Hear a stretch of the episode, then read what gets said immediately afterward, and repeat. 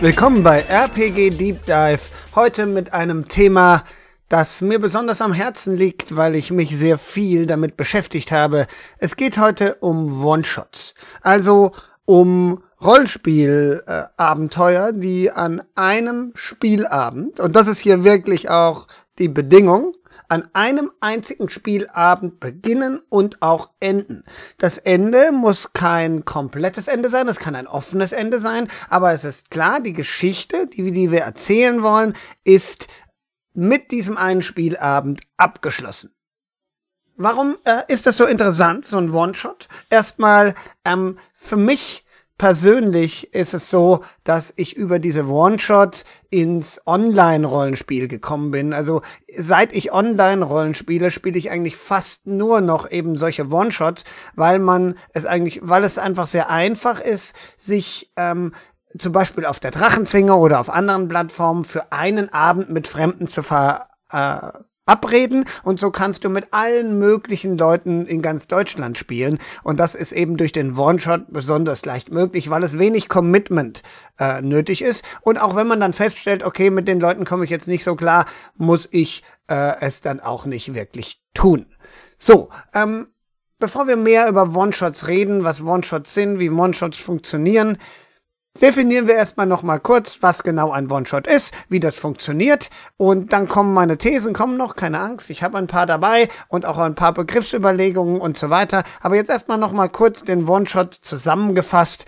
Ähm, es ist ein Abenteuer, es kann äh, in jedem, jedes Spielsystem gibt sowas her, also es ist ein Abenteuer, was abgeschlossen ist, was äh, ähm, traditionell ein Spielleiter äh, plant oder auch nicht plant, wie auch immer, und in dem die Helden eben äh, ein kurzes, prägnantes Abenteuer erleben. Dazu gibt es ein paar Überlegungen, wie kann man das am besten machen, wo, wo sind die Fallhöhen und so weiter und was und, und so fort. Aber bevor wir das tun ähm, und uns auch, auch mit ein paar Thesen auseinandersetzen, möchte ich kurz darüber nachdenken, was für Arten von Abenteuern, also für Rollenspielgeschichten es eigentlich gibt. Und ich habe mir, ich habe die auseinander dividiert im Rahmen der Überlegung, was One-Shots sind, aber ich kam dann im Nachhinein drauf, dass es sich eigentlich auf, auch auf Kampagnen bezieht, obwohl es bei Kampagnen so ist, dass man es da nicht mehr so leicht auseinander dividieren kann, weil Kampagnen bestehen ja aus mehreren Geschichten, mehreren Abenteuern, die zusammengenommen eine äh, eine große Geschichte ergeben. Und da ist es natürlich dann nicht mehr so, dass man so klar sagen kann, ähm, aus was, was für ein Typ Geschichte ist das denn hier jetzt? Beim One-Shot geht es schon eher, wobei es auch hier Hybride geben wird. Also die drei, die ich jetzt gleich vorstelle, die sind klar zu unterscheiden, die können aber auch alle drei in einem einzigen One-Shot vorkommen.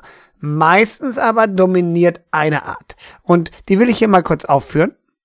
Wo gemerkt, das ist jetzt wieder etwas von mir, was ich mir über Beobachtung zusammen überlegt habe. Und da kann man auch andere Meinung sein und es gibt bestimmt auch andere. Und die drei Gesch Storyarten, Abenteuerarten, wenn man so will, sind erstens das Aktionsabenteuer, zweitens das Reaktionsabenteuer und drittens das Konfliktabenteuer. Wie gesagt, es gibt noch Sonderarten, ganz bestimmte Arten von Geschichten, die alles, äh, vieles in sich haben und so weiter. Aber diese drei, finde ich, kann man gut voneinander erstmal unterscheiden. Das erste, das Aktionsabenteuer, ist das klassische Auftragsabenteuer. Eine Gruppe von Helden bekommt einen Auftrag, etwas zu tun eine klare Agenda und muss nun in Aktion treten, um diesen Auftrag zu erfüllen. Beispiel Shadowrun, fast jedes Shadowrun-Abenteuer ist ein Aktionsabenteuer. Man kriegt den Auftrag, entführt den und den, ähm, dann wird geplant, was tut man, dann tut man das und wir sehen alle, was passiert. Das wäre ein klassisches Aktionsabenteuer. Dann gibt es das Reaktionsabenteuer. Das ist so, da passiert etwas, auf das die Spielerinnen reagieren müssen. Irgendetwas passiert und die Spielerinnen müssen darauf reagieren. Und äh, da ist das klar, also klassisch sind da zum Beispiel diese ganzen, ähm, also diese ganzen Cthulhu-Geschichten. Ähm, also diese ganzen Call of Cthulhu Sachen und diese ganzen Mystery Sachen, eine Gruppe von Leuten ist irgendwo und dann gibt's irgendwie keine Ahnung, passiert was schreckliches und sie müssen damit umgehen. Oder oder auch so Katastrophengeschichten. Es gibt ein Erdbeben und sie müssen jetzt fliehen oder sowas, ja? Ähm, oder Godzilla kommt, Godzilla äh, stampft durch die Stadt und sie müssen vor Godzilla äh, fliehen. Das wäre ein klassisches Reaktionsabenteuer. Und dann gibt es die dritte Variante, die nicht so häufig und nicht so oft bespielt wird, hat auch mit meiner letzten Folge zu tun, nämlich mit dem CVC, also Charakter versus Charakter, dass das viele Leute ja nicht so gerne haben, weil das CV, also weil das Konfliktabenteuer basiert darauf, dass es eben eine Auseinandersetzung der Spieler gibt die verschiedene Interessen oder verschiedene Agenten haben. Und da ist es dann eben nicht mehr wir gemeinsam gegen ein Problem oder wir gemeinsam lösen einen Auftrag, sondern da geht es darum, es gibt irgendetwas, das kann ein Problem, das kann ein Auftrag sein, aber wir agieren gegeneinander. Und das ist in seiner ganzen Struktur so anders, auch anders zu leiten und anders zu spielen als die anderen zwei, dass man sie auf jeden Fall unterscheiden kann. So, jetzt ist es natürlich so, dass in dem Aktionsabenteuer Konflikte entstehen können. Äh, überhaupt keine Frage. Und in dem Aktionsabenteuer kann es Reaktionen geben und wird es auch Reaktionen geben. Also sie tun was und dann passiert plötzlich etwas Unvorhergesehenes und dann müssen sie darauf reagieren ein sehr schönes Beispiel für so einen Hybriden ist mein, machen wir ein bisschen Werbung, mein Shadowrun-Abenteuer Elefantenjagd, wo wo, wo das Abenteuer erstmal so aussieht, als wäre es ein Aktionsabenteuer. In Wahrheit ist es aber ein Reaktionsabenteuer. Also irgendeine dieser drei Kategorien wird sich am Ende durchsetzen. Irgendetwas ist das Dominanteste. So, ähm, ja, das erstmal zu, äh, was für Formen von Geschichten kann es geben. Und dann gehen wir gleich mal hier äh, ähm, wir können jetzt noch weiterreden. Wir könnten jetzt darüber reden, zum Beispiel, was ist denn die Reise für eine Geschichte? Ist die Reise eine Aktion? Man hat ja quasi das, äh, den Auftrag, von A nach B zu kommen. Oder ist es eher eine Reaktion, weil es ja eh während der Reise permanent darum geht, man geht zwar von A nach B, aber eigentlich geht es darum, was auf einen zukommt, während man reist. Also könnte man auch wieder diskutieren. Oder ist es so eine eigene Form nochmal? Also es ist ein spannendes Thema, was man nachdenken kann. Könnt ihr ja auch gerne mal selbst machen. Ähm, ich gehe jetzt mal weiter zu meinen Thesen, die auch ein bisschen auf diesen Überlegungen beruhen, beruhen, aber auch auf anderen Sachen. Also meine Thesen zum Thema One-Shot heute sind erstens, Reaktionen funktionieren besonders gut als One-Shot. Zweitens, eine gute Grundstruktur hilft dabei, eine Geschichte passend zu timen. Darauf, da werden wir gleich ein bisschen mehr drüber reden, weil das Timen einer Geschichte ist bei einem One-Shot besonders wichtig. Dann äh, drittens, Fluff sollte im One-Shot nur sparsam gepflegt werden, ist meine Meinung. Man kann Fluff in einen One-Shot einbauen, aber man hat nur sehr begrenzt Zeit, also muss man damit behutsam umgehen. Wenn man unter der Bedingung eine Geschichte erzählen will. Wenn man das nicht will, dann ist es was anderes. Dann kommen wir gleich nochmal hin. Und dann viertens, One-Shots funktionieren wie ein Film, Kampagnen wie eine Serie. Anders ausgedrückt, go big or go home bei einem One-Shot auch mit Vorbehalt. Äh, aber dazu kommen wir gleich. Gehen wir jetzt nochmal alle Thesen durch. Also, erstens, Reaktionen funktionieren besonders gut als One-Shot. Das ist einfach meine Meinung. Ähm, klar, der, das klassische One-Shot-Abenteuer ist das Shadowrun-Abenteuer mit dem Auftrag, ähm, brecht da ein und holt den Datenchip. So, das ist ein Aktionsabenteuer, aber es ist eigentlich total ungeeignet für einen One-Shot, weil in einem Aktionsabenteuer habe ich als Spielleitung, also wenn man Spiel leitet, wohlgemerkt, hier geht's jetzt wirklich um, ich leite einen One-Shot, hier geht's jetzt nicht um spielleiterloses Rollenspiel. Das funktioniert einfach anders. Ich leite einen One-Shot. Und dann ist ein Aktionsabenteuer, wenn auch sehr beliebt, nicht so erstmal so gut geeignet, wie man denken möge, weil man das Timing nicht selbst in der Hand hat als Spielleitung. Nämlich in einem Aktionsabenteuer wird das Timing, das ist nämlich ein entscheidender Unterschied zwischen Aktions- und Reaktionsabenteuern, wird das Timing von den Spielerinnen diktiert. Die sagen, wir machen das, wir machen das, jetzt reden wir erstmal eine halbe Stunde über das Ding und ich als Spielleitung komme oft in die Situation, dass ich warten muss, bis die fertig sind. Und das ist in der Kampagne überhaupt kein Problem. Im Gegenteil, kann sogar cool sein. In einem One-Shot, wo ich vielleicht drei, vier Stunden Spielzeit habe, Maximum, kann es dann aber dafür sorgen, dass andere Inhalte zurückgehen, weil eben die Spielerinnen vielleicht das Timing der Geschichte nicht so im Blick haben wie ich als Spielleitung. Das ist eben die traditionelle Sicht und meistens ist es auch so. Das heißt, die Aktionsabenteuer ja, sind nicht so gut zu timen wie die Reaktionsabenteuer, weil beim Reaktionsabenteuer, da, da, da bestimme ich das Timing. So, jetzt kommt das Erdbeben. Bumm, wie reagiert ihr? So, und jetzt kommt, keine Ahnung, der, der, der, der, der, der Riesensandwurm, der das Erdbeben verursacht hat. Wie reagiert ihr? Und ich kann immer, wenn die in Fluff verfallen und miteinander spielen, was sie ja auch sollen, kann ich die lassen, weil ich zu jedem Zeitpunkt eine neue Reaktion hervorrufen kann. Weil ich die Story besser lenken kann. Deswegen, wie gesagt, wäre meine These, Reaktionsabenteuer sind besonders gut geeignet für einen One-Shot. Konfliktabenteuer nicht, außer wenn sie sehr speziell dafür designt sind, oft als Spielleiterlos. Ähm, also, ich, das nehme ich auch zurück, stimmt nicht. Also, Konfliktabenteuer können sehr gut auch als One-Shot funktionieren, wenn sie gut angelegt sind. Also da muss ich den Konflikt klar anlegen und die Spielerinnen müssen durch vielleicht irgendwelche Vorangaben über ihre Charakter, die vielleicht vorgegeben sind, schon genau wissen, in welche Richtung sie spielen wollen. Dann funktionieren Konfliktsachen sogar sehr gut als One-Shot. Ähm, viele Sachen, die ich zum Beispiel mit Skaza Cool auf der Drachenzwinger mache, ähm, wo wir spielleiterlos irgendwie Konfliktsachen äh, spielen, die funktionieren problemlos an einem Abend. Aber wenn ich jetzt leiten will, dann würde ich beim One-Shot eher zu einem Reaktionsabenteuer äh, tendieren, weil das das Unaufwendigste für mich ist. So, These 2, eine gute Grundstruktur hilft dabei, eine Geschichte passend zu timen. Das ist mein altes Thema. Äh, gut, ich habe es, glaube ich, in diesem Podcast noch nie groß diskutiert, aber letztlich, ähm, ich plane meine Abenteuer nicht. Also ich habe jetzt hier kein großes Skript oder sowas, wenn ich ein Abenteuer plane. Ähm, aber was ich immer im Hinterkopf habe, ist eine grundsätzliche Idee, wie die Geschichte in ihrer Gesamtstruktur funktioniert. Und dies ist eigentlich fast immer gleich. Sie ist nämlich, ihr habt bestimmt alle in der Schule euch schon mal mit dem Dramamodell, also bei Theaterstücken auseinandergesetzt. Und da haben wir es ja so, wir haben fünf Akte.